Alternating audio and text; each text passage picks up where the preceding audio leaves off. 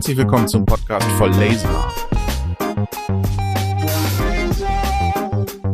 Heute Simulation von Lasermaterialbearbeitungsprozessen.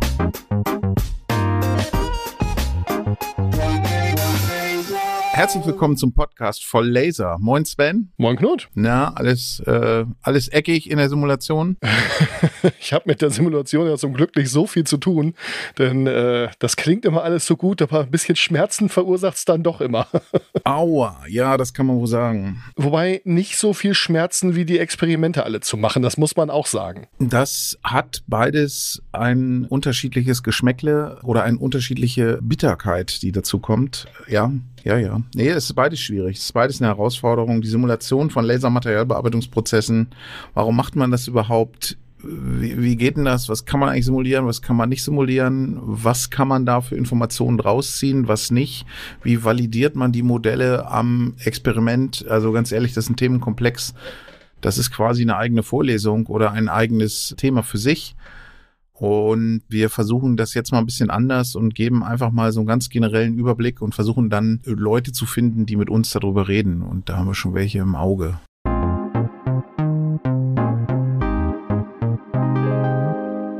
Vielleicht sollten wir erstmal damit anfangen und sagen, was meinen wir überhaupt, wenn wir Simulation sagen? Also am Ende geht es darum, ein Modell von dem Prozess zu erstellen. Und mit diesem Modell möchte man eben Zusammenhänge ableiten, die man rechnerisch eben vorhersagen kann. Da gibt es physikalische Modelle, die die Phänomenologie, also Wärmeleitung oder Konvektion oder diese Dinge beschreiben, mit denen man dann äh, das Verhalten von, von Werkstoffen äh, vorhersagen kann.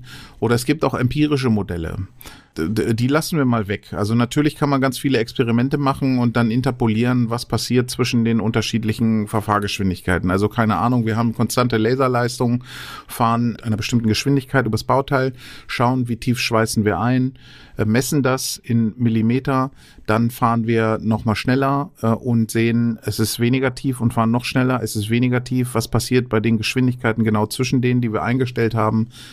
Dazwischen kann man dann interpolieren. Das ist, äh, glaube ich, noch relativ einfach verständlich. Aber mit Modellen können wir halt extrapolieren. Wir können halt sagen, was passiert denn, wenn wir in die und die Richtung uns verändern oder verschiedene Parameter gleichzeitig ändern. Und da gibt's im Wesentlichen zwei Sorten von Modellen. Das sind die numerischen und die analytischen Modelle. Also die analytischen beschreiben das Verhalten in Form von Gleichungen und Formeln, die man berechnen muss. Das ist mitunter mathematisch sehr, sehr anspruchsvoll. Und die numerischen zerlegen eben diese großen mathematischen Formeln in viele kleine äh, Teilsysteme. Und das macht man dann in, in kleinen finiten Elementen, FEM-Modelle. Was für Fragen versuchen wir denn jetzt in unserem konkreten Fall zu beantworten mit so einer Simulation? Ein ganz gutes Beispiel dafür ist die Berechnung der T85-Zeit. Was ist die T85-Zeit? Wir haben ähm, zum Beispiel Schweißprozesse. Das gilt genauso fürs konventionelle Schweißen auch. Wir haben Schweißprozesse, wo wir ähm, das Material erhitzen und abkühlen und die Abkühlgeschwindigkeit ist ähm, stark dafür verantwortlich, wie das äh, äh, entstehende Gefüge in der Schweiß, hinter der Schweißnaht oder in der Wärmeeinflusszone äh, sich ausbildet und welche Materialeigenschaften daraus abzuleiten sind. Zum Beispiel mit dem Laser fährt man sehr schnell, es gibt rasche Abkühlzeiten, das führt zu ähm, äh, einem Abschrecken des Materials, äh, da gibt es dann martensitische Phasenumwandlung, siehe Podcast zum Laserhärten und dann wird das Material hart und spröde und lässt sich nicht mehr gut verformen oder ist auch nicht mehr ja, also hat halt nicht mehr die Eigenschaften, die man, äh, die man sich wünscht. Ähm, das kann man so ein bisschen abschätzen und gucken, ob man da in der richtigen Größenordnung ist, indem man sich die T85-Zeit anguckt. Das heißt, wir nehmen uns einen Punkt im Werkstück und sagen, die T85-Zeit ist die Zeit zwischen 800 und 500 Grad äh, Celsius. Also die Zeit, die das äh, Werkstück braucht, um von 800 auf 500 Grad abzukühlen. Und äh, also die um diese 300 Grad, äh, wie schnell das eben droppt. Und jetzt kann man sich halt vorstellen, dass das von total vielen Randbedingungen abhängt. In der Realität. In der Realität hängt es davon ab, ähm, welchen Werkstoff haben wir, welche Wärmeleitfähigkeit haben wir, ähm, wie viel Wärmestrahlung geht ab. Also man muss eine ganze Leistungsbilanz, Energiebilanz aufstellen. Wie groß ist der äh, Spot? Ja, wie, wie schnell bewegt sich der Spot über die Oberfläche? Gibt es vielleicht abkühlende Konvektionseffekte über den Schutzgasstrom? Plus, plus, plus, plus, plus. Ja, so ganz triviale Dinge wie, wie dick ist eigentlich mein Blech? Wie sieht überhaupt meine Probe aus? Welche Temperatur hat, hat die Außenumgebung? Liegt das Ding auf dem Tisch, der auch nochmal irgendwie aus einem dicken Stahlblock ist und Richtig. weiß nicht, hier saukalt ist oder irgendwie sowas in der Richtung? Ja, ein ganzer Sack voll Parametern, ja. Genau. Und die, die Ableitung in den dreidimensionalen Raum, in den dreidimensionalen Körper, das ist halt eben genau die Frage. Und jetzt ähm, ist es natürlich so, dass man, ähm, das ist die Wärmeleitungsgleichung, um jetzt diesen Wärmeleitungsteil in dem Werkstoff zu beschreiben, eine partielle Differentialgleichung zweiter Ordnung in drei Raumdimensionen und einer Zeitdimension ist. Und das, ähm, da hat nicht jeder Lust zu, die zu lösen. Da gibt es auch nicht immer geschlossene Lösungen für. Ich wollte gerade sagen, ich fürchte, als du das gesagt hast, haben wir gleich mal irgendwie zehn Hörende verloren. ja, mit jeder Formel verlieren wir Hörer, aber das ähm, vielleicht gewinnen wir auch andere dazu, aber wir geben ja keine Lösung jetzt. Nur, ähm, aber äh, es ist ja so, dass, dass eben, es gibt eben Lösungen für ganz abstrakte Fälle, also sozusagen die, das unendlich dicke Blech oder das unendlich dünne Blech und so weiter. Und ähm, das, das, das ist aber ähm, Dafür gibt es dann Lösungen, die man beschreiben kann. Und aus dieser Lösung kann man die, dann die T85-Zeit ableiten. Und das kann man dann als Formel hinschreiben. Jetzt ist aber die, die, die Schweißkonstruktion nicht immer so, dass man die einfachen Bleche zusammenlegt. Das ist es nur im Labor, wenn man ähm, in der Schweißtechnik promoviert, aber in der Realität sieht die Welt halt ein bisschen komplexer aus. Das ist ein bisschen wie der alte Witz mit den äh, Physikern, die jetzt das Henne-Ei-Problem gelöst haben, aber nur für kugelförmige Hühner im Vakuum. Ne? Also in der Realität ist es halt nicht so, sondern es sind komplex geformte Teile, äh, zum Beispiel äh, Flugzeugbau, man mag sich vorstellen, wie die Geometrien aussehen. Jetzt muss man halt überlegen, wie kann man halt diese realen Fälle, alleine wenn man einen T-Stoß hat, also so, so eine T-Geometrie schweißt in der Kehle, wie kann man das halt lösen? Dann kann man diese analytischen Ergebnisse, diese analytischen Formeln mit Korrekturfaktoren versehen. Und man ist halt immer, man hat halt immer einen großen Fehler. Ja, und, und wie groß der ist, kann man eigentlich nur abschätzen. Wenn die Geometrie zu komplex wird, dann kann man keine Korrekturfaktoren mehr wählen. Dann muss man hingehen und das Ganze numerisch lösen. Und wenn man das Ganze numerisch löst, dann zerlegt man quasi das Problem in ganz viele Teilmodelle. Man macht also auf die Oberfläche ein Schachbrett und in dem Volumen halt ein, ein, ein Netz. Da gibt es dann verschiedene Netzgeometrien und so weiter. Und dieses Netz durchläuft die Oberfläche und äh, zwischen äh, überall, wo sich die, die, die Linien treffen, das nennt sich, äh, das sind dann Elemente, äh, das sind Knoten, Entschuldigung, das sind Knoten und dazwischen sind die Elemente und jeder Knoten ist mit seinem Nachbarknoten in einem linearen oder quadratischen Zusammenhang oder in irgendeinem mathematischen Zusammenhang.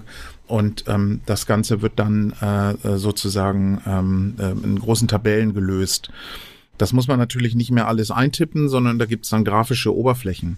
Und da gibt es dann in der Simulation, und jetzt sind wir eben bei der numerischen Simulation, gibt es dann halt das Pre-Processing, also das Ganze zu designen. Dann gibt man es an den Computer, die Computer rechnen dann und dann das Post-Processing.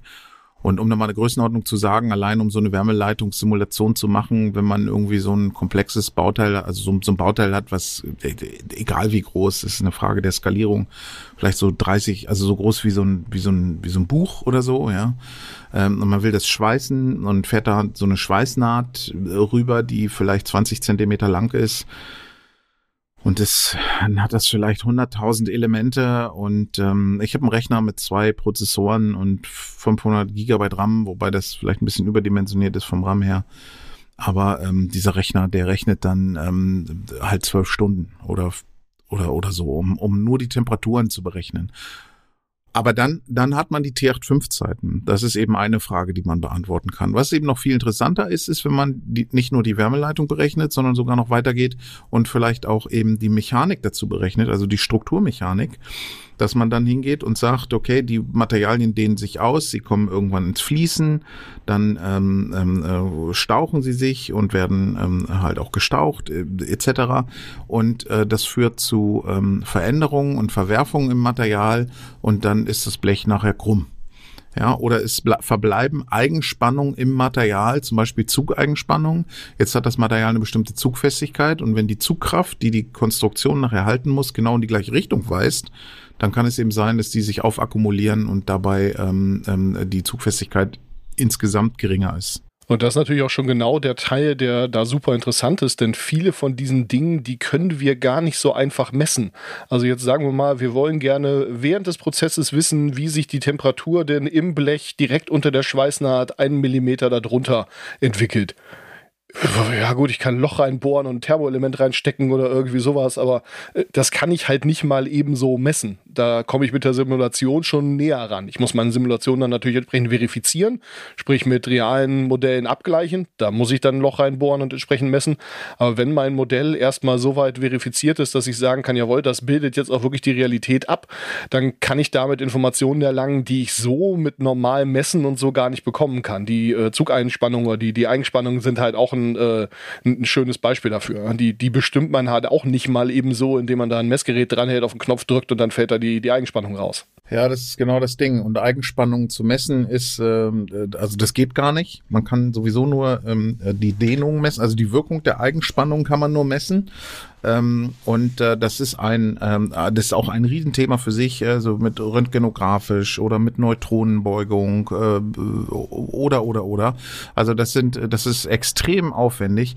Und ähm, die Frage ist eben, also hat man Eigenspannung, wenn es ein sehr dickes Blech ist, hat man eher Eigenspannung, wenn es ein dünneres Blech ist, hat man eher Verzug. Das ist dann diese Verformung, also Umformung heißt eine definierte Verformung und eine Verformung ist eine undefinierte. Also wenn man mit dem Auto gegen die Wand fährt, ist das kein Umformprozess, sondern eine, ein Verformungsprozess. So, denn man fährt sehr überlegt gegen die Wand. Ja, das habe ich, genau, da habe ich auch gerade drüber nachgedacht, ob das immer gilt, ja. Aber ich glaube, das ähm, Beispiel ist schon valide. ja, ich glaube auch. Ähm, aber äh, können die Umformtechniker ja mal, ähm, äh, können sich ja mal melden. Böse Sachen in die Kommentare schreiben. Ja, genau die äh, geben wir dann nicht frei. Wir können die löschen, aber ich habe noch nie einen Kommentar geblockt, also davon mal abgesehen. Egal, ähm, nochmal zurück zum Thema. Also ähm, wir können eben äh, an der Stelle ähm, diese Dinge berechnen und äh, die, die, das ist natürlich beim, beim, beim flachen Blech mit ähm, einer einfachen Geometrie und einer einfachen Schweißnaht ist das alles super leicht. Aber ähm, wir wollen, wir haben ja komplexe Bauteile in der Realität. Und wenn man jetzt komplexe Bauteile hat, wo man vielleicht drei, vier Schweißoperationen hat, dann ist halt auch die Frage der Schweißfolge. In welcher Reihenfolge bringe ich denn die verschiedenen Schweißprozesse ein, sodass ähm, ähm, ähm also, also es gibt ja Spannungen, die sich dann zum Beispiel gegenkoppeln oder eben gerade auch auflösen, weil wenn man wieder den zweiten Schweißprozess der macht dann, ähm, also macht vielleicht eine Wärmebehandlung von den ersten Schweißnähten, wenn er da nah genug dran ist. Also je nachdem, wie die Konstruktion aussieht. Und wenn man einen Prozess hat in der Industrie, das ist halt der typische Anwendungsfall, jetzt äh, um mal praxisnah zu sprechen, wo ähm, in, der, in der Produktionskette drei, vier Schweißoperationen sind oder gar 20 und die werden in bestimmten Reihenfolgen durchgeführt und man sagt, okay, jedes tausendste Mal haben wir halt Verzug, kann man nicht andere Schweißfolgen ausprobieren. Da wird ja jeder sagen, ja, dann stellt man sich einen Studierenden ein und dieser Studierende wird dann die verschiedenen Schweißfolgen untersuchen und das alles dann ausprobieren. Aber das geht eben nicht, weil dafür, da muss man die Produktion aufhalten. Also es macht dann durchaus Sinn, sowas zum Beispiel erstmal zu simulieren und zu sagen, was wäre denn theoretisch unter den betrachteten äh, Varianten die bessere Schweißreihenfolge und dann probiert man nur diese eine aus, also um den Versuchsumfang zu reduzieren. Und das ist eben auch oft ein Zweck, nicht nur in Bezug auf Eigenspannung, auf Verzug, auf, auf Tiert-5-Zeiten, eben auch auf ganz andere Dinge. Warum reden wir jetzt in diesem Podcast im Kontext Laser über das Thema Simulation? Wir haben jetzt im Prinzip dargestellt, dass man es auch bei anderen Prozesse machen kann, also Wärmebehandlungen machen kann, dass man es beim konventionellen Schweißen kann. Warum ist das beim, und dass es da auch überall interessant und relevant ist, warum ist es bei unseren Laserprozessen besonders relevant? Es ist eine Frage, also es ist halt manchmal sehr herausfordernd. Den Laser setzt man da ein, wo eben, äh, wo, wo, wo es grenzwertig ist, also wo man besonders tief einschweißen will oder besondere Werkstoffe, wo man besondere Werkstoffe schweißen will oder mit besonderen ähm, ähm, Verfahrgeschwindigkeiten oder sowas, wo es äh, so in diesen ganzen Geschichten und der Laserprozess äh, ist wie ganz viele anderen maschinenbauliche Prozesse auch ähm, ein, ein Problem von ähm, ähm, n-Parametern. Also hat man einen n-dimensionalen Parameterraum, den es zu optimieren gilt. Und wenn man da ein, eine vollfaktorielle Design of Experiment Studie machen will, um das ganzheitlich empirisch zu durchdringen, äh, dann ähm, würde man quasi 500 Versuche machen, um äh, machen müssen, um zu sagen, jetzt habe ich die optimale Schweißnaht. Da kommen jetzt sagen ja immer viele, jetzt haben wir die optimalen Parameter. Aber das Optimum zu finden geht ja nur, wenn man alle Abhängigkeit von jeder Abhängigkeit untersucht hat und das ist halt zu viel. Also muss man da ein ganzheitliches Verständnis gewinnen, um äh, das Ganze ähm, im, im Griff zu haben. Und ähm, man kann halt eben, ähm, also es ist ein Instrument, diese numerische Simulation aus in allen ähm, also auch in der Umformtechnik, weil wir da vorhin waren, oder in der konventionellen Schweißtechnik oder auch in der Zerspannungstechnik oder oder oder. Und es ist halt eben, es gibt auch unterschiedliche Treiber. Ne? Das eine ist sozusagen die praktische Lösung, also ich reduziere meinen Versuchsumfang in der äh, in der Fabrik oder man hat auch ähm, eben äh, zum Beispiel auch akademische Fragestellungen, wo man eben sagt, ich möchte etwas herausfinden. Ich möchte herausfinden, was der Wirkmechanismus ist. Und ich stelle mir vor, dies und das ist der Wirkmechanismus. Gehen wir nochmal, nehmen wir nochmal ein anderes Beispiel. Ähm, man kann auch weitergehen. Neben der Finite-Element-Methode kann man auch die CFD-Simulation nehmen. Das ist die Computational Fluid Dynamics, wo man sich die Bewegung von Flüssigkeiten anguckt und ähm, dann eben ein, ein Strömungsprozess visualisiert. Und wenn man jetzt äh, Strömung hat in einem Schmelzbad, dann hat man ja Wärmetransport und Stofftransport. Also man hat die Wärmeleitung und man hat eben die Strömung. Das sind zwei unterschiedliche Differentialgleichungen, die muss man miteinander koppeln. Da gibt es multiphysikalische Modelle, wo also verschiedene Wirkmechanismen miteinander gekoppelt sind. Und das ist halt relativ ähm, ähm, natürlich eine super komplexe Angelegenheit. Sowas macht man in Doktorarbeiten, ja. Aber das ist halt trotzdem so, dass man aus diesen Dingen sehr viel lernen kann, auch als Praktiker, indem man, das machen wir auch in der Vorlesung zum Beispiel, dass man sich Veröffentlichungen anschaut, dass wir uns Veröffentlichungen anschauen, die eigentlich ähm, numerischer, äh, also simulationstechnischer Natur sind, aber im Prinzip Informationen ableiten in dem in dem in der Conclusio, ähm, die dann äh, ähm, ähm, auf den Praxisfall übertragen werden können und dann erklären die Phänomene. Zum Beispiel die Porenbildung beim Tiefschweißen von Aluminium. Zum Beispiel ähm, die ähm, die Strömungsumkehr ähm, in der Schmelzbadschleppe beim Durchschweißen im Vergleich zum Einschweißen. Solche Geschichten, ja. Und äh, das ist das ist halt interessant. Da gibt es zum Beispiel, das ist jetzt mal nur so ein Beispiel, ja zum Beispiel gibt es den Effekt der Marangoni-Konvektion. Die Marangoni-Konvektion ist ein bestimmter äh, Konvektionsmechanismus. Jetzt ist es natürlich, jetzt kann man sich natürlich fragen, wieso muss ich denn in meinem Schmelzbad äh, äh, jeden Wirbel, den ich da hinten habe, äh, der oder jede Welle, die da hinten äh, in, aus dem Schmelzbad kommt, wieso muss ich die denn mathematisch beschreiben? Naja, das macht man ja auch das macht man ja auch ähm, äh, in den Weltmeeren. Es gibt ja eben den, den Golfstrom ähm, oder den Jetstream in der Atmosphäre und so weiter. Und diese Hauptströmungskonvektionsmechanismen, die sind ja eben verantwortlich für viele Wetter Wetterphänomene. Und die Frage ist, was ist der Golfstrom in dem Schmelzbad? Und das ist wiederum wichtig, um Fragen zu beantworten, wie sich Zusatzwerkstoffe verteilen. Und einer ist eben die Marangoni-Konvektion. Die Marangoni-Konvektion ist ein konvektionstreibender Mechanismus für eben Strömung in der Schmelze. Und der hat damit zu tun, dass die Oberflächenspannung oder die Oberflächenenergie der Schmelze dafür verantwortlich ist, wie, also die Oberflächenspannung ist abhängig von der Temperatur. Und es kann so sein, dass wenn es heißer ist, ist die Oberflächenspannung geringer. Und jetzt ist das Schmelzbad in der Mitte immer heißer als am Rand. Und das heißt, die Temperatur fällt zum Rand hin ab und dann würde eben auch die Oberflächenspannung zum Rand abfallen. Es kann aber auch sein, dass dieser Effekt genau andersrum ist und das lässt sich zum Beispiel einstellen über die Wahl des Schutzgases.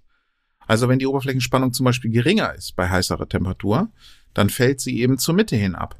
Und man kann dadurch eben Konvektionsmechanismen antreiben, die man steuern kann über die Wahl des Zusatzwerkstoffs.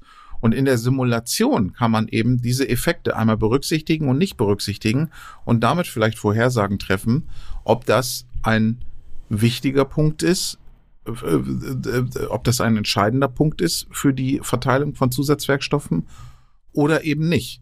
Und das ist schon spannend. Diesen Marangoni-Konvektionseffekt kann man übrigens zu Hause nachbilden, indem man mal, ähm, man nimmt eine Schüssel mit Wasser, Wasser hat auch eine Oberflächenspannung und dann nimmt man zum Beispiel ein bisschen Pfeffer und streut feinen Pfeffer über die Oberfläche. Dann weiß man ja, dass er oben auf der Wasseroberfläche so ein bisschen schwimmt.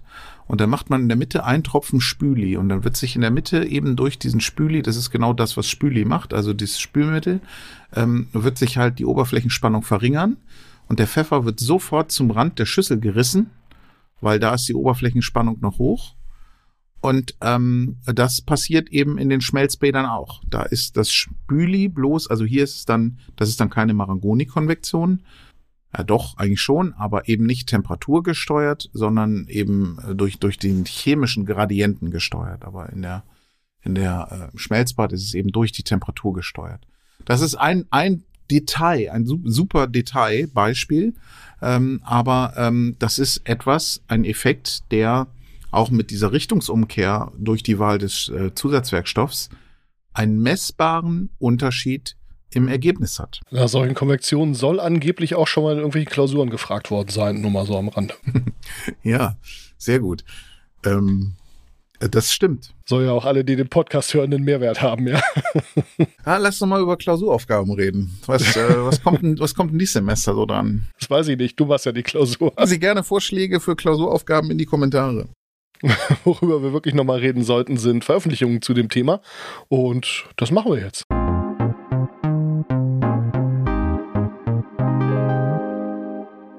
Okay, was waren nochmal die Kriterien für eine wissenschaftliche Veröffentlichung? Sie muss Open Access sein. Check.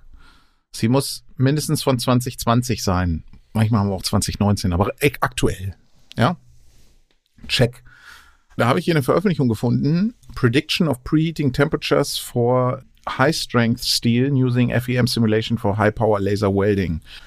Das ist von Partis Schmidt-Gorni. Gorni bist du, Partis bin ich. Das ist eine Arbeitsgruppe aus Wilhelmshaven von der Jahrhochschule. Man soll ja keine Eigenwerbung machen, aber wir haben uns jetzt einfach mal erlaubt, das hier vorzustellen, weil es letzten Endes auch in das Thema passt, was wir hier besprochen haben mit der T85-Zeit. Und zwar war unsere Idee bei diesem äh, hochfesten Stahl, das ist ein S690er Stahl, das ist ein Feinkornstahl. Da geht's eben drum, diese, dieses Aufhärten zu bestimmen und eben diese T85-Zeit, die ist besonders bei Laserprozessen eher besonders kurz, was zu zu starker Aufhärtung führt. Bei anderen Schweißprozessen gibt es auch Probleme in die andere Richtung, aber bei diesem Schweißprozess geht es halt eben in die Richtung. Man sollte vielleicht an der Stelle nochmal sagen, dass speziell diese hochfesten Feinkornbaustile extrem empfindlich sind, was genau das angeht. Also die sind äh, ja da wirklich äh, sehr volatil. Ja, es gibt ganz viele Probleme. Ne? Auch ähm, zum Beispiel die Kornvergröberung in der Wärmeeinflusszone ist ja ein Feinkornstahl. Da merkt man ja schon, das äh, passt ja schon verbal nicht. Aber eben eine beliebte Methode aus der Praxis, um eben dagegen zu wirken, ist äh, nicht äh, langsamer Schweiß noch mit einem größeren Spot, das könnte man sicherlich auch, aber eine beliebte Methode, um dem entgegenzuwirken, ist, die Bauteile vorzuwärmen. Also man, man macht das Bauteil vorm Schweißen warm, dass das Schmelzbad eben die Wärme in ein wärmeres umgebendes Material abführt und damit ist die Triebkraft der Wärmeabfuhr, also der Temperaturgradient, nicht mehr so groß und dann kühlt es langsamer ab. Das ist sozusagen der Gedanke. Und da ist es halt eben die Frage, mit welcher Temperatur wärmen wir denn vor? Da gibt es obere Grenzen und so weiter, aber wenn man halt vorwärmt, dann kostet das auch alles Zeit und Energie und ähm, das muss man auch alles irgendwie kontrollieren und verfahrensmäßig festschreiben, wie das so funktioniert. Und deswegen war eben die, der Gedanke bei uns, dass man versucht, ein Modell zu entwickeln, bei dem man die Temperatur richtig vorhersagt und damit die, die damit verbundenen Eigenschaften. Und eine Eigenschaft, die ganz wichtig ist, ist eben auch die Härte. Die Härte kann man messen und die Härte kann man auch berechnen. Da gibt es ähm, empirische Modelle und diese Modelle leiten sich aus der chemischen Zusammensetzung und der T85-Zeit ab. Und da schließt sich genau der Kreis. Der Gedanke ist, wir simulieren den Schweißprozess bei unterschiedlichen Vorwärmtemperaturen und leiten dann aus dem Schweißprozess, aus der Simulation die T85-Zeit ab, berechnen aus der T85-Zeit die Härte mit dem entsprechenden Modell und die äh, Härte vergleichen wir dann mit Experimenten.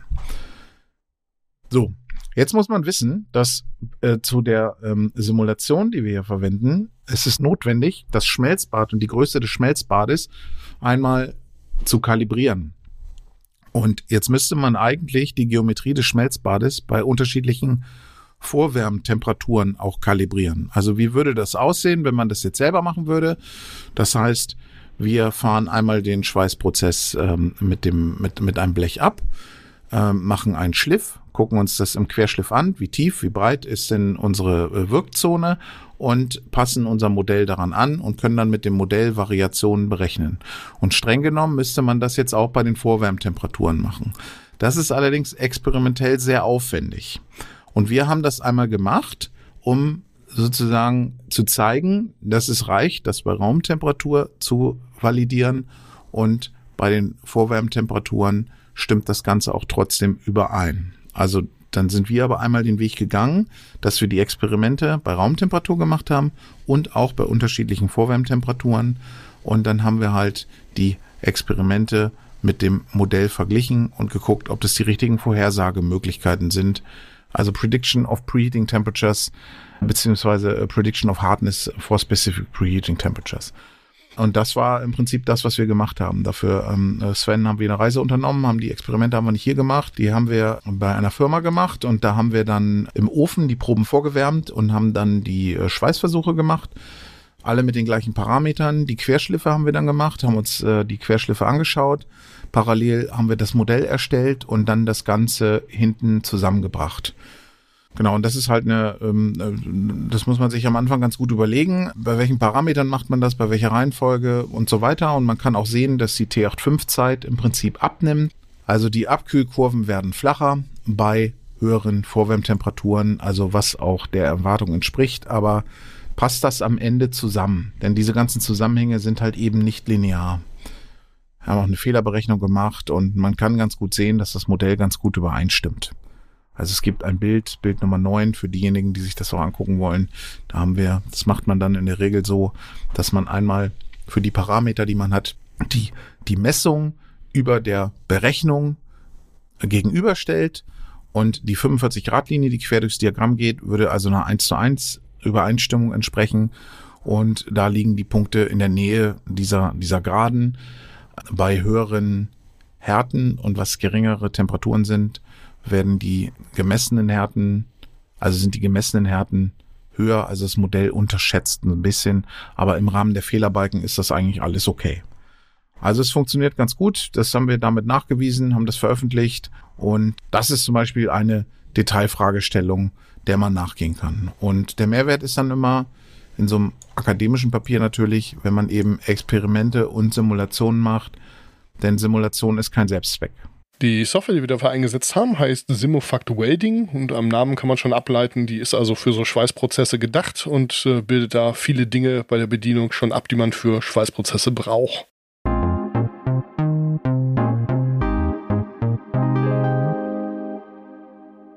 Und als hätte ich es geahnt, haben wir zwei Leute da, die genau an dieser Software arbeiten. Hallo Pavel, hallo Marius. Moin in die Runde. Ja, moin. Erzählt doch mal ganz kurz, wer ihr seid und was ihr so macht. Und äh, dann wollen wir ein bisschen über Simulation reden. Ähm, Pavel, willst du anfangen? Ja, äh, ich heiße Pavel, wie schon bereits erwähnt, und äh, bin seit sechs Jahren bei der Firma Simufect Engineering beschäftigt. Äh, bin äh, als Product Owner zuständig für die Entwicklung der Simulationssoftware für die Schweißsimulation. Ich glaube, du musst mal ganz kurz für die Leute, die mit Softwareentwicklung nichts zu tun haben, erklären, was ein Product Owner ist. Product Owner ist im Prinzip derjenige, der äh, entscheidet, in welcher Reihenfolge welche äh, kleinen und großen Product Features äh, entwickelt werden und dann eben getestet und letztlich in die Software ähm, eingebaut und auf den Markt gebracht werden. Jo, und äh, Marius? Ja, moin. Äh, Marius Gatzen, mein Name. Ich bin jetzt seit ein bisschen mehr als fünf Jahren bei Simofakt, ähm, arbeite auch lange schon mit Pavel zusammen. Wir kannten uns auch schon vorher. Äh, und ich bin in einer anderen Abteilung, nämlich im Engineering. Mein Teil der Arbeit ist im Prinzip das Ohr am Markt zu halten, an den Kunden zu halten und eben herauszufinden, welche Features benötigt werden.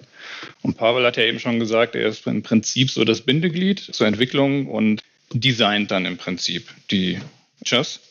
Und ja, wenn irgendwelche Anforderungen ähm, auf uns zugetragen werden, dann meistens halt über das Engineering, über Projekte über den Support sehr viel. Wir haben sehr intensiven äh, Support, also vor allen Dingen auch äh, in Deutschland, aber inzwischen auch weltweit. Aber in Deutschland ist halt das Zentrum. Meine genaue Bezeichnung ist im Moment Senior Project Manager Welding. Das heißt, ich bin bei uns auch speziell für die äh, Softwarelösung Simofact Welding zuständig. Wir haben noch andere Lösungen, aber das wollen wir jetzt auch nicht hier so ausbreiten.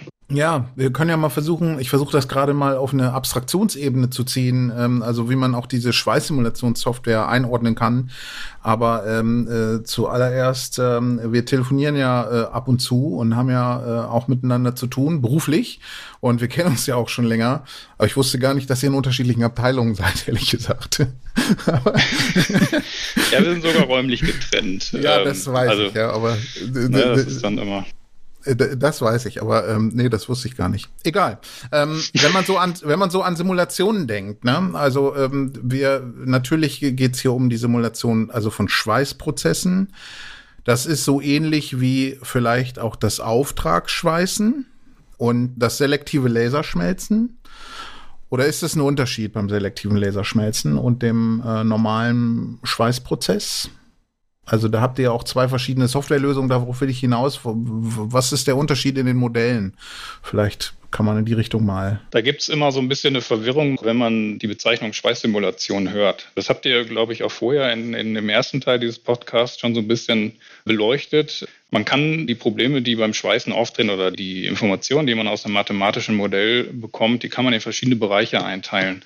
Und für die muss man nicht jedes Mal eine FE-Simulation machen. FE-Simulation ist ein Lösungsansatz für ein ganz bestimmtes Problem. Und das ist eigentlich eher ein äh, thermomechanisches Problem. Das heißt, die Schweißsimulation, mit der wir uns beschäftigen, heißt eigentlich korrekterweise Schweißstruktursimulation, wird aber halt immer als Schweißsimulation bezeichnet. Man muss aber vorsichtig sein, eine Schweißstruktursimulation ist keine selbstkonsistente Prozesssimulation. Natürlich versuchen wir in der Software die verschiedenen Schweißprozesse, und das ist ja, wo du mit deiner Frage quasi darauf hinaus wolltest, zu unterscheiden. Aber der erste Schritt, den man da machen muss, ist eigentlich, den Schweißprozess selber ein bisschen zu abstrahieren. Das, was vom eigentlichen Schweißprozess, nämlich dieser Wärmequelle, bei uns in den Modellen oder in Schweißstruktursimulationsmodellen wirklich verwendet wird, ist eine sogenannte äquivalente Wärmequelle. Und das ist eigentlich so das ganze Zentrum, worum es sich in, in so einer Schweißstruktursimulation eigentlich dreht. Nämlich wie definiere ich eine Last, die durch eine Struktur bewegt wird und wie muss ich die modellieren und definieren, dass sie möglichst den realen Prozess, den ich betrachten möchte, abbildet.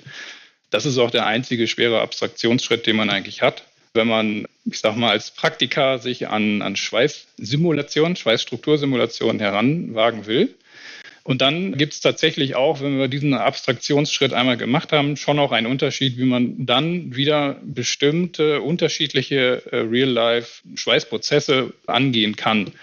Und das ist so ein bisschen unsere Aufgabe, das in unserer Software vorzubereiten für die Kunden, dass sie da mit den richtigen numerischen Settings arbeiten. Und das haben wir unterteilt in Module.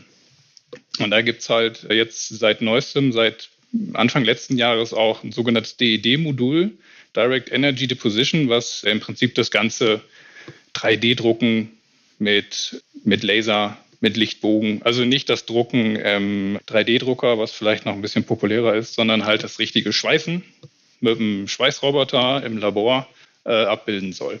Ich beschäftige mich ja zurzeit auch relativ viel mit Simulationen und das Problem ist irgendwie, je mehr man das tut, desto ähm, schwieriger ist es, das eigentlich aufgeräumt darzustellen, ehrlich gesagt. Versuchen wir mal, den Laserstrahl entlang zu laufen. Also wir kommen mit dem Laserstrahl, treffen auf die Bauteiloberfläche, nehmen jetzt mal einen mhm. Schweißprozess mhm. als Beispiel und dann passiert ja erstmal was. Ein Teil wird reflektiert, ein Teil wird absorbiert und in der Simulation lässt man ja eigentlich erstmal den Laserstrahl weg und sagt, wir haben eine so und so geartete Leistungsdichte verteilt Verteilung auf der Oberfläche.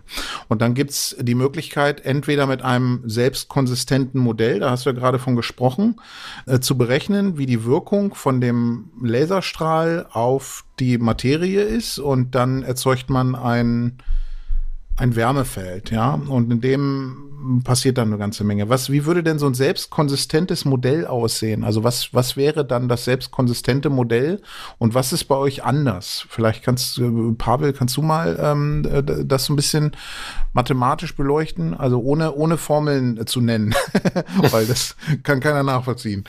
Ja, ein, ein schlauer Kollege hat mal gesagt, richtigerweise, äh, was, was ihr da macht, ist eigentlich keine Schweißsimulation, es ist eine Wärmewirkungssimulation. Also das wichtige Stichwort ist eben, wir gucken uns an, was die Wärme anrichtet und was für eine Wärme ins Material geht. Das ist eben eine Frage der Kalibrierung. Ein selbstkonsistentes Modell wäre zum Beispiel etwas, wo im Prinzip die Einkopplung der Energie ins Modell mitberechnet wird. Wenn man rangeht und sagt, ich habe einen Laser zum Beispiel oder irgendeine andere Wärmequelle, mein Laser hat eine gewisse Wellenlänge, äh, Einfallwinkel ist so und so, Oberflächenqualität ist so und so, dann könnte man im Prinzip auf diese Abstraktionsstufe verzichten, wo man sagt, ich muss meinen Wärmefluss in irgendeiner Form äh, beschreiben durch eine äquivalente Ersatzwärmequelle, sondern das ganze Modell würde einem im Prinzip schon sagen, äh, so und so viel Energie geht pro Zeit örtlich aufgelöst in mein Modell irgendwo rein. Das kann man alles machen. Das Problem dabei ist, dass man für ein paar Millisekunden der Prozessdauer dann vermutlich einige Wochen Rechenzeit bräuchte. Ja. Ähm, wenn man das wirklich wissen will, dann kann man es tatsächlich auch tun und dann die Ergebnisse aus so einem Modell verwenden in der Struktursimulation, klar.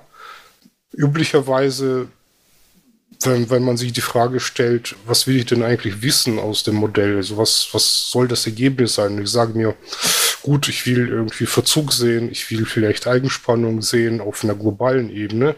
Dann kann man auf sowas meistens verzichten und dann geht man eben ran und sagt, okay, ich gucke mir irgendwie die Schliffbilder an, Temperaturmessungen, was auch immer, äh, damit ich weiß, wie sieht mein Schmelzbad aus und versuche meine Ersatzwärmequelle eben so hinzubekommen, dass es ungefähr dem, äh, dem Gemessenen entspricht. Und dann kann man eigentlich mit der Struktursimulation auch schon loslegen. Also man mhm. spart sich halt einfach ganz ordentlich Rechenzeit, äh, muss aber eben ein bisschen Hirnschmalz reinstecken, ein bisschen Arbeit reinstecken um die Ersatzwärmequelle vernünftig hinzubekommen. Bevor wir jetzt äh, darüber reden, was wir, was wir dann überhaupt berechnen, ja, wir berechnen die Temperatur und dann die Wirkung der Temperatur, thermische Ausdehnungskoeffizienten und dann, dann halt die strukturmechanische Konsequenz daraus, das Material fließt, es bleiben Eigenspannungen zurück und solche Geschichten. Da sollten wir auch gleich drüber reden und die Verzüge und die, die Fragestellungen, die ja eigentlich dahinter stehen, hinter dieser Simulation. Und dann können wir nachher vielleicht auch noch über die Anwendungsmöglichkeiten, die uns so einfallen, einfach mal philosophieren. Aber und die Frage, die ich jetzt nochmal habe, ist, wenn man diese Wärmequellen nimmt, gibt es ja zum Beispiel diese Goldak-Wärmequelle. Und die Goldak-Wärmequelle ist ja eine Ersatzwärmequelle, die sagt, wie die Temperatur sich in dem Bauteil verteilt. Und was mich einfach wundert an dieser Stelle ist, wenn ich mir vorstelle, mal ganz naiv, ich habe ein Blech, von oben scheint der Laser drauf, dann ist das doch nur an der Oberfläche. Jetzt absorbiert der Laserstrahl zwar so ein bisschen über Lambert Bär in die Dicke, das kann man auch, das kann man auch darstellen, aber die Absorption ist so krass, dass man ja eigentlich in der Physik, also in der Realität, wird der Laserstrahl an der Oberfläche absorbiert. In dem Moment, wo man sozusagen das Material warm macht. Warum führt diese Goldak-Wärmequelle mit der Wärmeverteilung in der Tiefe trotzdem zu besseren Resultaten? Oder äh, ist, diese, ist dieser Schluss falsch, den ich da habe? Also wie würdet ihr das bewerten? Weil die setzt ja auch auf der, sie setzt ja auch die Goldak-Wärmequelle ein. Ja, also die Goldak-Wärmequelle wird eigentlich oft äh, eher für Lichtbogenprozesse eingesetzt, aber auch für Laser. Also das ist gar keine Frage. Die hat auch den Vorteil, dass sie eben nicht nur die Einkopplung der, der Energie beschreibt, sondern im Prinzip beschreibt sie auch die Ausbildung des Schmelzbades. Ja, und die, so eine Goldak-Wärmequelle, die hat nach vorne und nach hinten unterschiedliche Längen. Also im Prinzip, was wir da sehen, ist auch so eine Art Schmelzbad-Schleppe, die dadurch abgebildet wird. Und gut, irgendwann wird das Material eben auch aufgeschmolzen und dann bekommt auch das Innere des Materials irgendwie Wärme zu sehen. Ja, also Stichwort äh, beim Laserschweißen äh, irgendwie so Richtung Keyhole. Das bleibt ja nicht auf der Oberfläche. Es gibt natürlich auch äh, Wärmeleitschweißen, wo fast ausschließlich die Oberfläche warm wird. Äh, man muss es ja nicht darauf einschränken. Man kann im Prinzip schon sagen, dass man eigentlich eher die Wirkung selber modelliert, wobei das jetzt mathematisch vielleicht nicht ganz korrekt so ja, der Fall ist. Aber im Prinzip verwendet man ein geometrisches Gebilde, was in etwa dem, dem Endzustand des Wärmeeintrags, nämlich dem Schmelzbad selber, entspricht. Und das ist im, im Prinzip für solche Simulationen ein, ein Konstrukt, was deutlich besser geeignet ist, um als thermische Last für solche Struktursimulationen zu fungieren. Und man kann es sicherlich auch hinbekommen, tatsächlich an der Oberflächenabsorption zu simulieren und kommt dann vielleicht auch zu einem ähnlichen Ergebnis, aber das ist halt mathematisch viel teurer. Und die Goldag-Wärmequelle ist, ich würde nicht sagen empirisch bewiesenes Modell, aber halt eins, das in der Praxis sich sehr gut bewährt hat. Und äh, anstatt dass man tatsächlich einen Wärmestrom an der Oberfläche definiert, nimmt man einfach direkt schon einen Volumenstrom, wenn man so will. Und das ist der ganze Hintergrund. Naja, euer Bauteil, das ja aus einem Gitter besteht oder aus Knoten, die mit Elementen verbunden sind und in mathematischen Beziehungen zu den Nachbarn stehen, wie, wie so Voxel, ja, dieses Bauteil bewegt sich ja nicht. Also die Punkte bewegen sich ja nicht durch Strömung. Also es wird ja die Strömung nicht simuliert. Das heißt, die, die Konvektionsmechanismen oder der Wärme, also ich verstehe das jetzt, also ich, ich versuche mal die Antwort zu übersetzen. Ich, ich verstehe das jetzt so, dass es eine Art Workaround ist, um den Wärmetransport durch Stofftransport nicht simulieren zu müssen, sondern einfach mit zu berücksichtigen. Denn am Ende ist ja eigentlich entscheidend, was ist nach dem Überfahren mit dem Laserstrahl. Mhm. Und es geht ja nicht um Durchmischung oder solche Themen. Das wäre ja mathematisch und simulationstechnisch viel aufwendiger. Kann man auch machen. Ich weiß, du hast das in deiner Doktorarbeit gemacht, Marius. Aber, ja. aber, aber ähm, ich weiß auch, dass du viel geflucht hast. ja. Wenn ich das mal sagen darf. Okay. Okay, aber jetzt, äh, okay, dann haben wir die Wärme drin, dann fährt dieses, äh, dieses Schmelzbad halt irgendwie über die Oberfläche und dann kühlt sich das Material wieder ab. Und dann ähm, gibt ja neben dieser thermischen Simulation noch die strukturmechanische Simulation. Ich glaube, weiß gar nicht mehr, wer von euch das gerade erwähnt hat. Aber was kommt denn dann am Ende raus? Was kann man denn lernen aus dieser strukturmechanischen ähm, Wärmesimulation, also Wärmeeinbringungssimulation hast du es genannt, Pavel? Also die Wärme, die erzeugt ja erstmal thermische Dehnung im Material. Das Material dehnt sich aus. Und wenn das Material sich frei ausdehnen können würde und sich dann wieder beim Abkühlen zusammenziehen können würde, dann würde man am Ende auch nicht viel sehen. Das wäre dann quasi fast reversibel. Ist es aber natürlich in Wirklichkeit nicht, weil wir haben beim Schweißen eben sehr begrenzte Bereiche, die warm werden. Alles außenrum ist äh, kalt und widersetzt sich im Prinzip der thermischen Dehnung. Das heißt, was man dann hinterher rechnen muss, ist so eine Art ähm, Bilanz, Gleichgewicht zwischen einerseits dem Versuch, sich auszudehnen im Wärmeeinflussbereich, also da, wo es halt richtig schön heiß wird, und auf der anderen Seite eben dem entgegenzuwirken durch die kalten Bereiche. Und dadurch entstehen letztlich Eigenspannungen und dadurch entstehen letztlich dann auch plastische Dehnungen. Und plastische Dehnung ist etwas, was eben nicht reversibel ist, das bleibt dadurch haben wir am Ende eben auch eine bleibende Deformation. Beim Schweißen hat man Verzug. Um diesen Verzug will man ja, wissen, verstehen, wer der entsteht und vielleicht auch lernen, wie man diesen Verzug klein halten kann. Durch andere Schweißreihenfolgen, andere Schweißrichtung, wie auch immer. Das ist so aus meiner Sicht äh, der primäre Zweck des Ganzen, dass man eben kennenlernt, äh, wie die Baugruppe oder die Bauteile, die man fügt, äh, wie sie eben auf die Wärme reagieren. Also sprich, was kommt am Ende für eine Geometrie raus? Ist es noch die, die ich haben will? Ist es eine, die irgendwelche Toleranzen überschreitet? Das kann man natürlich auch beliebig weitertreiben, sich fragen, ob äh, irgendwelche Nähte dann auch dicht sind, ob da nicht irgendwo irgendwelche Spalte aufgehen.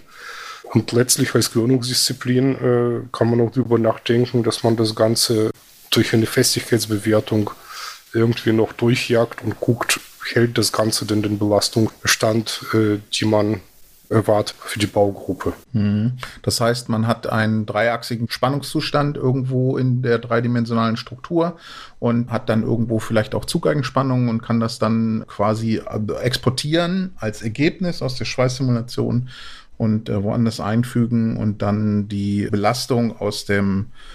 aus dem Betrieb, der danach dann kommt, rein simulieren und mit diesen Spannungen überlagern, gucken, ob man dann quasi die lokalen Festigkeiten, Zugfestigkeiten zum Beispiel überschreitet. Wenn man, wenn man dieses Fließen hat, das ist ja stark nicht linear und sehr rechenintensiv. Das weiß ich auch aus eigener Erfahrung, aber es ist ja so, man hat ja irgendwann einen Punkt, wo man äh, so viel, sagen wir mal, Zugspannung, also mechanischen Zug an bestimmte Volumenelemente äh, aufbringt, dass man das Material plastisch, also bleibend verformt und diese Grenze, wo das passiert, die Fließspannung, ab der die plastische Deformation einsetzt, die sinkt ja auch mit steigender Temperatur. Das heißt, das ist ja wie so eine Matrix, ne? Also man hat ja irgendwie äh, die Abhängigkeit von der Spannung eben und dann auch von der Temperatur. Und das Ganze ist nicht linear. Das ist ja mathematisch sehr aufwendig und mit unheimlich hohen Rechenzeiten verbunden. Ja, du hast das, dass du halt quasi nicht lineare Modelle hast und nicht mehr lineare wie vielleicht bei irgendwelchen, ich sag mal, Crash-Modellen oder sowas. Wobei da ist es, glaube ich, auch teilweise nicht linear, aber halt normale Festigkeitssimulationen, die, die man linear berechnen kann. Das geht natürlich alles deutlich schneller. Und eben gerade genau diese Nichtlinearität eben auch. Nicht nur der äh, plastischen Verformung, sondern auch der Temperatur. Ist auch nicht linear. Das kostet halt extreme Rechenzeit, weil die Lösungsstrategien dafür deutlich komplexer sind als für lineare Probleme. Und das sorgt halt auch dafür, dass man typischerweise lange Rechenzeiten hat, an die sich im Moment die Industrie versucht zu gewöhnen. Aber das ist gerade für uns, die das ja verkaufen wollen, auch eine, eine Einstiegshürde in den Markt. Also es ist seit 30 Jahren gibt es irgendwie Schweißstruktursimulationen. Sie hängt immer noch mit einem dicken C in der ähm, akademischen Welt, sage ich mal. äh, wird aber jetzt zunehmend adaptiert von erstmal vor allen Dingen sehr großen Industriekunden. Ich kann jetzt nicht groß ausbreiten, wer bei uns alles Kunde ist. Bekannt ist sicherlich Audi. Das sind somit die, die unsere Software mit am längsten schon verwenden. Und da hast du natürlich erst einmal auch Leute, die sich damit vorher zum Beispiel in ihren, in ihren Forschungskarrieren beschäftigt haben. Das heißt, die kannten das alles mit den langen Rechenzeiten. Und das ist äh, also die ganzen, die ganze, die Modellansätze, wie jetzt Goldak-Wärmequelle, die, die Methodik, wie man da rangeht, auch was braucht man für Materialmodelle und auch was kann ich von so einer Simulation erwarten. Das ist, wie gesagt, alles schon lange bekannt. Ein Hauptproblem, was, was es einfach noch gibt, sind wirklich die großen Rechenzeiten und da kann man mathematisch halt nicht viel machen, sondern da gibt es im Prinzip zwei Strategien. Einmal die Rechner werden immer besser oder man äh, parallelisiert halt. Und dafür bieten wir letztendlich auch eine Lösung an. Und das ist eigentlich das, was uns von der technischen Seite her in den letzten Jahren eigentlich fast viel mehr beschäftigt als die Lösungsstrategie selber. Also wie kriegt man quasi einfach mehr Rechenpower oder wie kann man das Modell besser verteilen auf mehr Rechenpower, auf mehr Kerne gleichzeitig und so weiter. Das ist die technische Seite. Dann gibt es natürlich auch noch, doch noch auch so, so einen offenen Punkt, was, was Methodiken angeht. Und zwar, wenn man halt äh, sagt, das ist, das ist für, für den akademischen Bereich immer so ein bisschen schwer zu akzeptieren, aber äh, wir haben halt auch sehr viel eher mit Industrie zu tun und da hat man es häufig mit Menschen zu tun, die auch pragmatische Lösungen durchaus akzeptieren. Und dann ist halt auch ein großes Thema, wie kann man Modelle vereinfachen und was hat das für eine Auswirkung auf die Ergebnisqualität.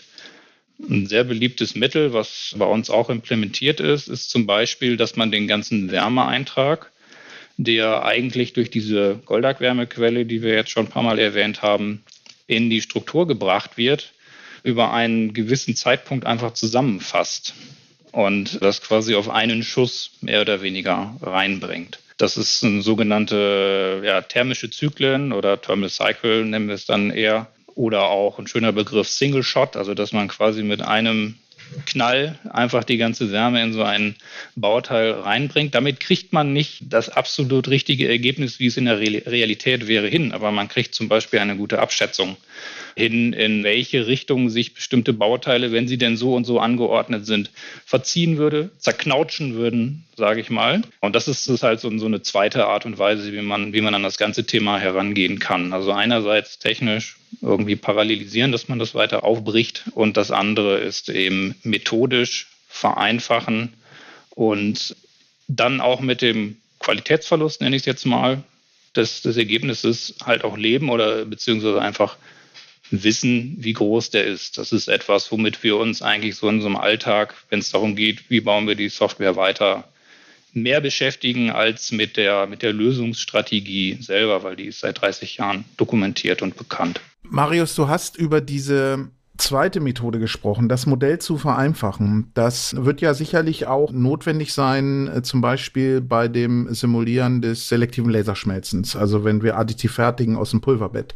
Wir hatten vor zwei Folgen hatten wir einen Podcast äh, mit Frank Brückner und in diesem Podcast haben wir auch über äh, Vorschubgeschwindigkeiten gesprochen beim additiven Fertigen. Und wenn ich mir allein nur mal diese Zeitskalen angucke, also beim Laserschweißen, Laserpulverauftragschweißen, sprechen wir von Geschwindigkeiten im Bereich von Meter pro Minute. Wenn wir einen Laserscanner nehmen, sind wir im Bereich von Meter pro Sekunde. Und wenn wir beim Elektronenstrahlschmelzen sind, es wusste ich gar nicht, dass es so schnell ist, aber da spricht man von Kilometer pro Sekunde. Pavel, als Mathematiker kann man das noch simulieren? Kilometer pro Sekunde? Keyhole-Schweißen? Nicht, nicht in realistischen Zeiten, sage ich jetzt mal ganz vorsichtig. Man muss die Bewegung äh, der Wärmequelle irgendwie auflösen, wenn man das eben auf die klassische, wie wir sagen, transiente Art und Weise macht. Und um sie aufzulösen, bei der Geschwindigkeit braucht man sehr, sehr viele kleine Zeitschritte. Und sehr, sehr viele kleine Zeitschritte bedeutet eben auch sehr, sehr hohe Rechenzeiten. Also bei Geschwindigkeiten muss man sich äh, schon ein bisschen was anderes überlegen. Zusätzlich vielleicht, also bei Elektronenstrahl bin ich mir da nicht ganz sicher, äh, habe ich im echten Leben wenig damit zu tun gehabt. Also im Sinne von im Labor oder äh, ja. am Gerät. Äh, bei, bei selektivem Laserschmelzen und ähnlichen äh, Pulverbettverfahren äh, hat man zusätzlich natürlich noch ein Skalierungsproblem. Also wenn man den Prozess wirklich so abbilden will, wie man das mit dem Schweißen machen würde, sprich, dass man einzelne Schweißpfade irgendwie sich anschaut, dann hat man dort eben Größenskalen im Mikrometerbereich, also vielleicht 50 μ, vielleicht 100 μ.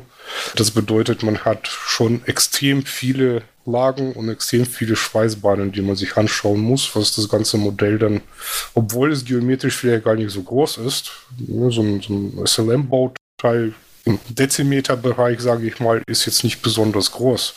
Aber es hat halt sehr, sehr viel innere Struktur, die dann für die Simulation wichtig ist, was das Ganze eben schwierig macht. Und du hast ja schon angesprochen, für Pulverbett haben wir ein anderes Produkt aus genau diesem Grund. Ja, kann ich mir vorstellen.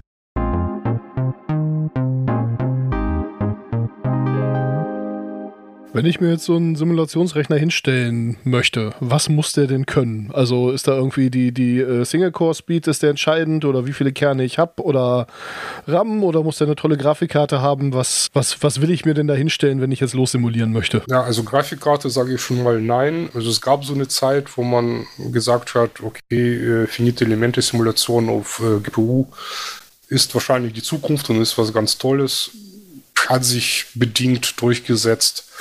Ist noch nicht wirklich Stand der Technik, sage ich mal vorsichtig. Die Menge des Arbeitsspeichers entscheidet letztlich darüber, wie groß das Modell sein darf, wenn du rechnen willst. Also wenn der Arbeitsspeicher nicht reicht, dann hast du halt von vornherein verloren, das ist ganz klar. Und was die CPU-Leistung angeht, also man kann die Taktraten jetzt zwischen verschiedenen CPU-Generationen auch nicht wirklich miteinander vergleichen.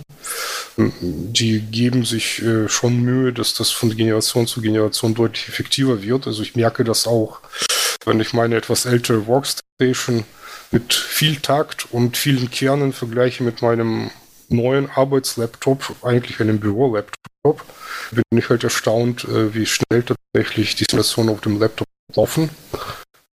Die Parallelisierung funktioniert ganz gut, äh, wenn man so 32 bis vielleicht 48 Jahre hat.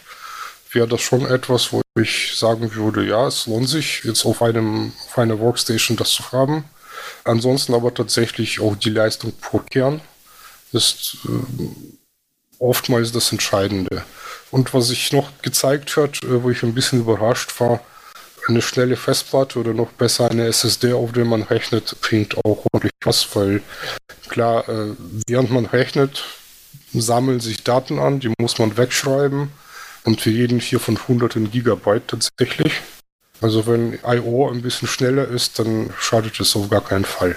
Ja, wir haben uns jetzt gerade noch ein Mikroskop zugelegt und dazu die Simulationen. Wir mussten euch das erstmal im Labor speichermäßig ordentlich aufrüsten, damit wir die ganzen Modelle und die großen Bilder und so weiter irgendwo vernünftig ablegen können. Also von, von dem Thema können wir auch ein Lied singen, ja. Ja, es war äh, die Roboter-Simulation, ne? Die läuft nämlich auf der Grafikkarte. Ganz anderes Thema, aber die Roboter-Bewegungssimulation also kann man ja mal erzählen, ist ja vielleicht auch ein ganz interessanter Schwankerl.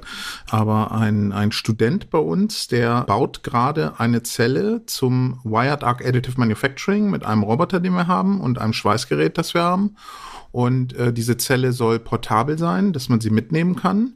Und da geht es natürlich darum, wo stellt man den Roboter genau hin, dass der möglichst viel Bewegungsraum hat. Und der kann natürlich mit dem Schweißbrenner an allen möglichen Ecken und Kanten äh, kollidieren. Und dafür muss man so eine Kollisionsberechnung machen. Und das klingt erstmal eigentlich ganz einfach, weil es sind ja nur drei Dimensionen und so ein bisschen Kinematik und so weiter. Aber im Prinzip ist das unheimlich aufwendig, weil die immer auf den Grafikkarten laufen. Also der Doktorand bei uns, der hat ähm, ja einen Simulationsrechner, mit der er Schweißsimulationen macht. Die, äh, der hat äh, eine große, eine große CPU, ordentlich Arbeitsspeicher. Aber er wollte die Roboter-Simulation darauf laufen lassen. Aber äh, O-Ton, die Grafikkarte ist so gut wie ein Toastbrot, sagt er. Also da lief die Roboter-Simulation nicht drauf. Und wenn man sich die Roboter-Simulation anguckt, sieht die nicht aus, als wäre sie besonders rechenintensiv gewesen. Also ich war erstaunt, wie einfach die am Ende aussieht. Und das ist dann auf unserem Mikroskoprechner gelaufen, der eine dicke Grafikkarte hatte. Und die war dann auch irgendwie, glaube ich, für eine halbe Stunde zu 100 Prozent äh, ausgelastet. Ja, Simulation ist nicht gleich Simulation, das merkt man doch immer wieder, ja. Ja, das ist im Übrigen dann auch eher eine, eine lineare Simulation, ne? Genau, und dann kann man es parallelisieren und dann ist es besser auf der Architektur von Grafik, also von GPUs. So, so habe ich das verstanden. Weil man es äh, zerteilen kann. Aber wie würde das Zerteilen denn auch ähm, beim Simulieren bei euch funktionieren. Also das ist, äh, man unterteilt in Domains und das macht man auch ähm, entsprechend der Symmetrie. Also man nutzt Symmetrieebenen aus. Marius, du hast bei den Zeiten, äh, hast du über zwei Ansätze gesprochen. Das eine ist, das Modell zu vereinfachen.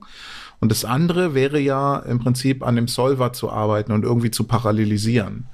Wie, wie geht man da vor? Ja, gut, dazu muss ich jetzt sagen, so richtig die Architektur, das kann ich jetzt nicht im Detail erzählen, aber im Prinzip hast du es ja in deiner Frage auch schon erklärt. Also ein Ansatz ist das sogenannte Domain Decomposition.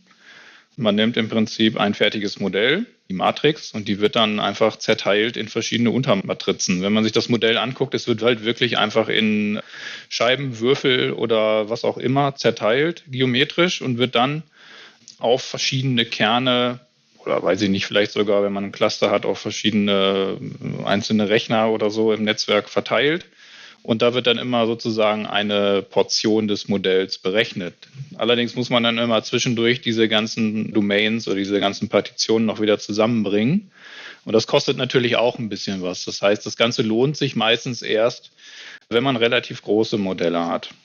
Das ist das Domain Decomposition. Dann gibt es noch eine andere Methode, die wir auch haben. Das ist das Shared Memory Parallelization, wo es tatsächlich möglich ist, dass in einer Domain, also das eine einzige Domain, mehrere Kerne auf einmal verwendet. Und da muss ich ganz ehrlich sagen, äh, stecke ich nicht so ganz drin. Das ist aber etwas, was bei uns im Solverkern aktuell konstant weiterentwickelt wird. Und von den beiden Komponenten, also Domain Decomposition oder SMP, das ist die Komponente, die jetzt eigentlich über die Version in den letzten Jahren immer deutlich schneller geworden ist. Okay. Ich weiß nicht, Pavel, hast, weißt du das? Das ist halt für uns ist das halt Blackbox, ne? Das ist äh, Solvertechnik das sehen wir so nicht, wie es genau funktioniert. Ja, es ist ein bisschen Blackbox. Man kann es ein Stück weit äh, kontrollieren, wenn man eben ins Solver-Handbuch reinschaut, wo dann drin steht, welcher Solver auf welche Art am besten parallelisiert.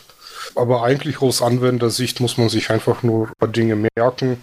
Also erstens, äh, die der Domains darf nicht zu groß werden. Also sprich, äh, zu kleine Domains produzieren zu viel Overhead.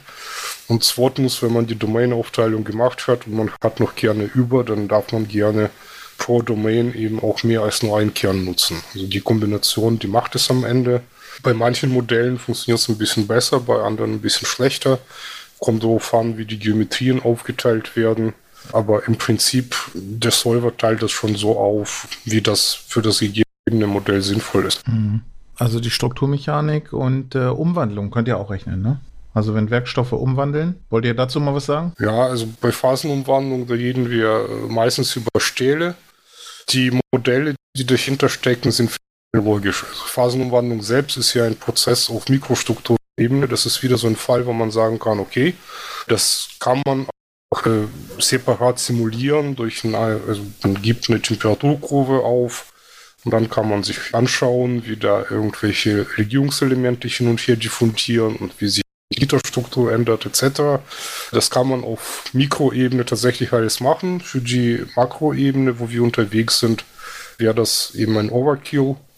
Deswegen nimmt man üblicherweise sogenannte phänomenologische Umwandlungsmodelle für sowas in die Anwendung, äh, die im Prinzip nicht sagen, was passiert im Material, also wohin diffundiert welches Element, sondern die sagen, welche Phasen entstehen jetzt global betrachtet im Material unter dem Einfluss einer bestimmten Temperaturgeschichte.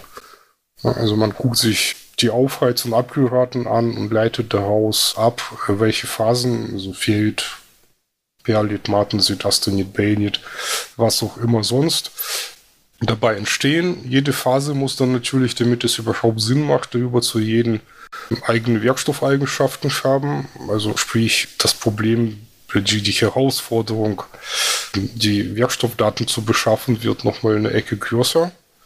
Und dann werden gewisse Mischungsregeln angewandt, um aus einer Phasenzusammensetzung dann eben lokal die Werkstoffeigenschaften wie eben Fließgrenze, Festigkeit, E-Modul etc. pp herzuleiten, die man eben in der Anwendung dann tatsächlich hat.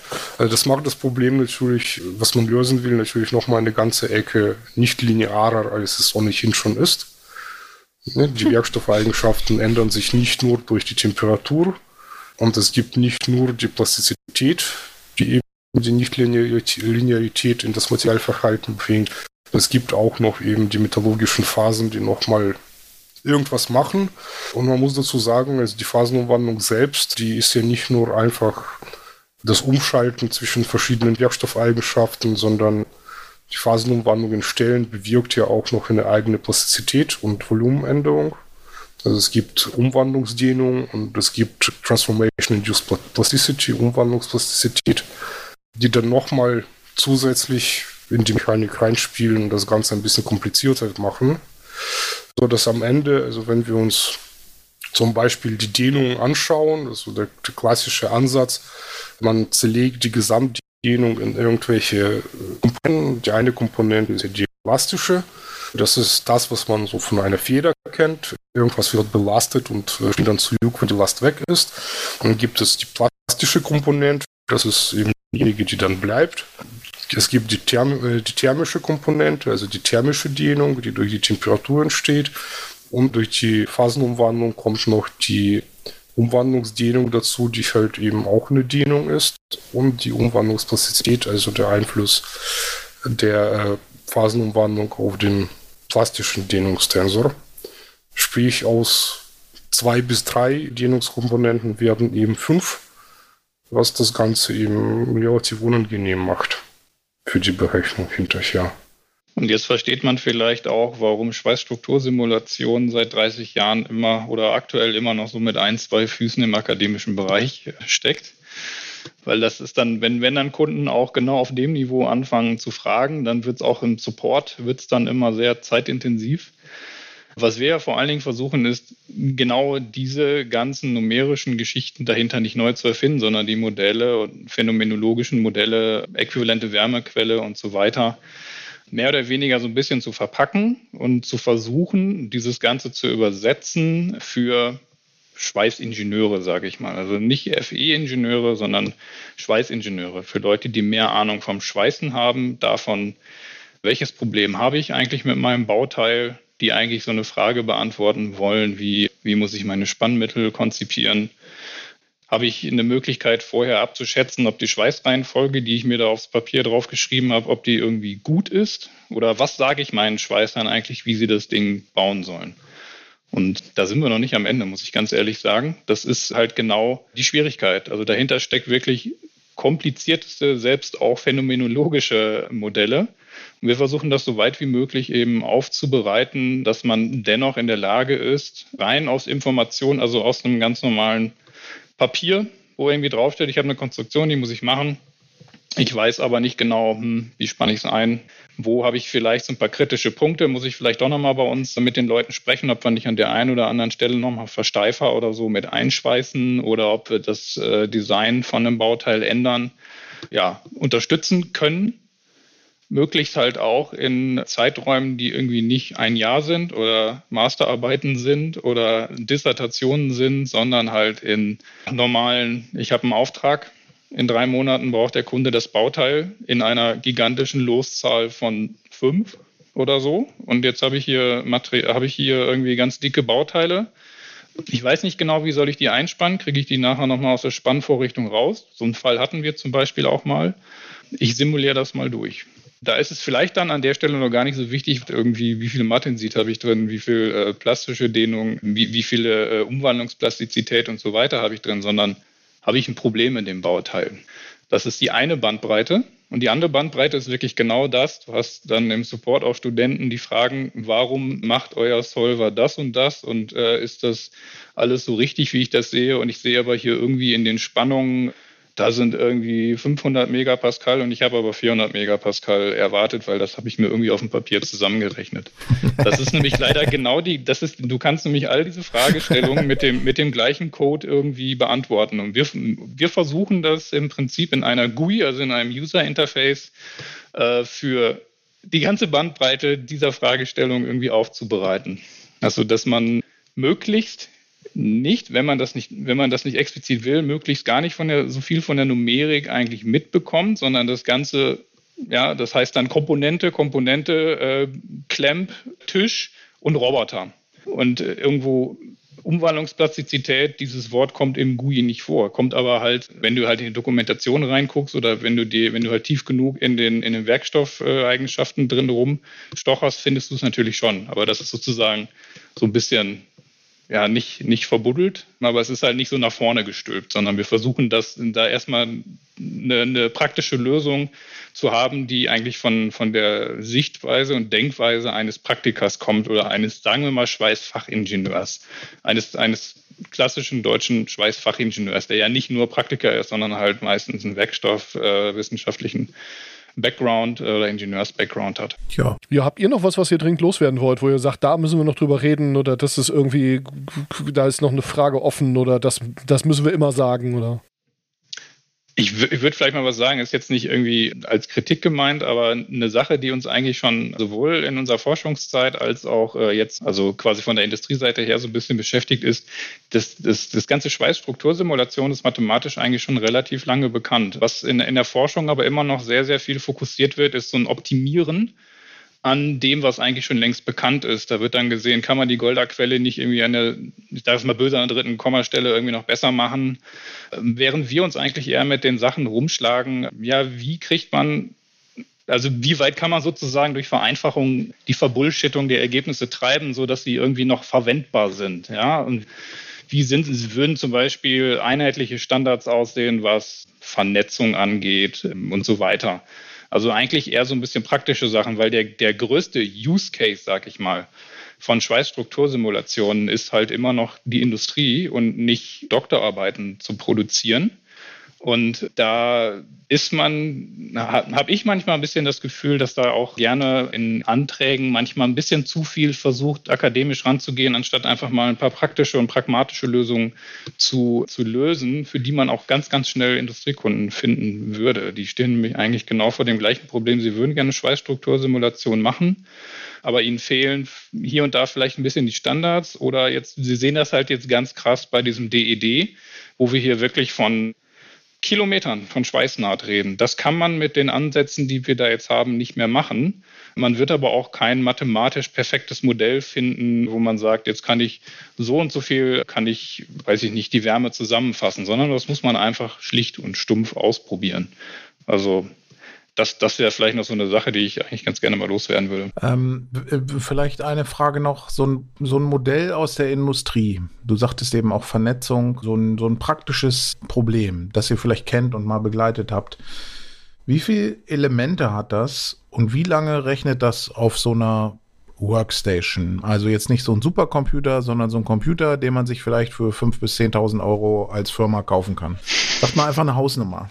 Ich weiß, das ist eine Riesenspanne. Also ich, ich nagel mich jetzt nicht auf die, auf die absoluten Zahlen fest, aber wenn du dir jetzt irgendwie, weiß ich nicht, eine, eine Tür oder so anguckst, in der Industrie, die, die verwenden eher Netze, da würdest du als äh, FE-Ingenieur die Hände über den Kopf zusammenschlagen. Die haben aber für sich selber so viel Erfahrung aufgebaut, also zumindest die Kunden, die das jetzt schon richtig lange machen, dass sie sagen, das reicht für uns völlig aus. Wir wissen, dass das nicht alles nach Buch oder nach Lehrbuch quasi ist, aber die haben für sich halt da den besten Trade-off zwischen, zwischen Netzdichte und Ergebnisqualität. Und so eine Tür ist relativ groß, aber das ist durchaus möglich, die so zu vernetzen, dass die irgendwas zwischen, ja, was weiß ich, 150.000 Elemente oder ungefähr. Das ist ein mittelmäßig großes Modell. Mhm. Und das rechnet dann, je nachdem, das hängt dann vom Portemonnaie ab. Ich weiß beispielsweise bei unserem ersten und größten Kunden, den wir auch schon genannt haben, dass sie durchaus auch mal mit 64 Kernen rechnen. Das ist dann auch relativ flott durch. Und auch verschiedene Varianten davon sind dann auch relativ flott durch. Also ich, ich hätte jetzt dazu gesagt, irgendwann vor ziemlich genau 15 Jahren, als ich das erste Mal äh, Schweißsimulation gemacht habe, waren das so nach heutigen Maßstäben ja eher so Minimodelle, so rein akademisch, Blindennaht auf einem Blech und ähnliches, mit vielleicht 30, 40.000 Elementen. Das rechnete damals nur ein bis zwei Wochen. Die gängigen Modelle heute, also die größeren Modelle zumindest, die rechnen teilweise auch ein bis zwei Wochen. Ähm, also ich habe schon Modelle gesehen mit deutlich über einer Million Elemente und mit äh, auch ein paar 100 Schweißnähten am Ende, die man eben auch alle zeitlich auflösen will, etc. pp. Also irgendwie an der Rechenzeit hat sich in den letzten 15 Jahren nicht viel getan, nur an der Modellgröße und Komplexität. Aber natürlich kann man viele Modelle runterbrechen und so weit kleiner machen, dass sie auch deutlich schneller rechnen, mit einem gewissen Verlust an Rechengenauigkeit dann natürlich. Das deckt sich ziemlich genau mit dem, was ein Kollege bei uns im Haus immer sagt. Der sagt grundsätzlich, wir haben schon immer übers Wochenende gerechnet und nur was dabei rauskam, hat sich ständig verbessert. Also es ist exakt genau, was du sagst, ja. Ja, also ich würde schon sagen, dass die Rechenzeiten da auch besser geworden sind, aber äh, die Ansprüche sind äh, deutlich schneller mit einem mit einem hohen äh, Multi, äh, Multi, wie heißt das? Mit einem hohen Multiplikator davor äh, gestiegen dass wir halt mit den Rechenzeiten nicht hinterherkommen. Also die, die Aufgaben, die man vor zehn Jahren gerechnet hat, das ist jetzt tatsächlich Pillepalle, wenn man genau die Modelle von früher nehmen würde.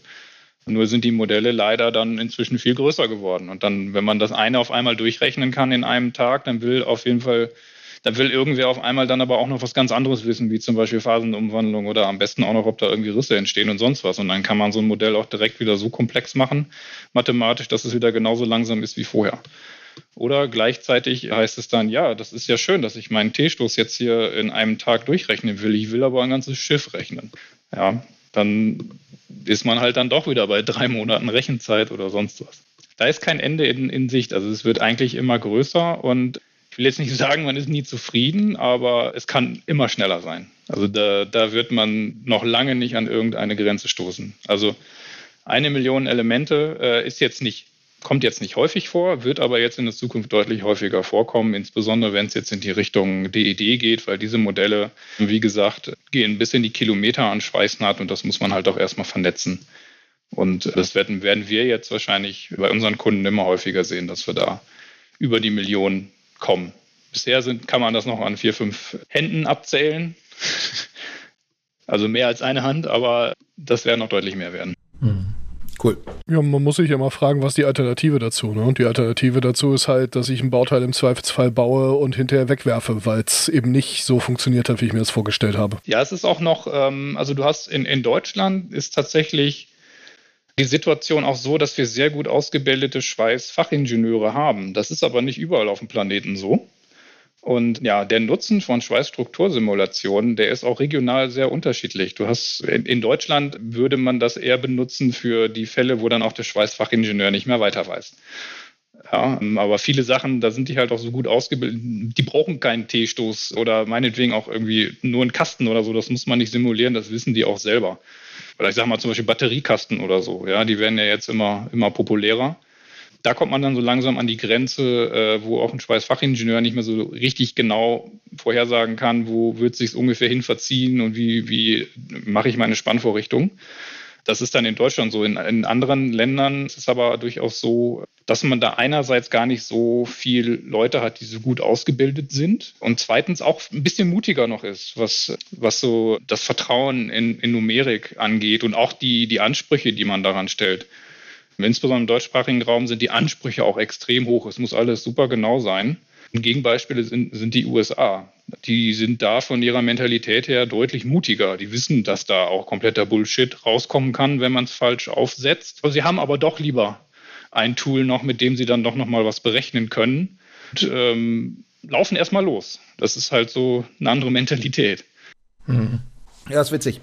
Also ich find, fand ich auch interessant jetzt. Also ähm, wir haben ähm, ein sehr theoretisches Thema und haben genau hier jetzt eigentlich sehr praktische Leute aus der Industrie, die uns äh, das Ganze näher bringen. Äh, ja, ist ja irgendwie so.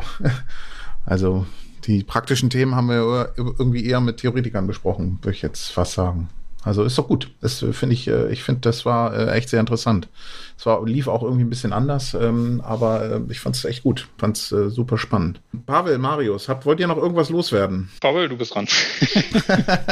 ja, viel mehr als Danke für die Einladung wollte ich jetzt eigentlich nicht ah, sagen. Ah, okay. Ja, das, werde ich, das wollte ich natürlich auch sagen. Vielen Dank ja. für die Einladung. Sehr spannend ist übrigens mein erster Podcast, den ich mache. Deswegen, ich kann ganz ehrlich sagen, ich war sogar ein bisschen aufgeregt, obwohl wir sonst auch Webinare und sonst was geben. Weil hier ist nichts abgesprochen. Das sind alles äh, Fragen, die kommen aus dem Nichts. Ja. Also. Die kommen aus dem Nichts. ja, dann vielen Dank, dass ihr da wart, auf jeden Fall. Ähm, ja, wir danken euch auch, dass ihr da wart, ja. Bleiben ja in Kontakt, das denke ich mal. Ja, genau. Wir bleiben in ja, Kontakt und dann dann tschüss und tschüss da draußen. Jo, tschüss. Ja, ciao. Ciao.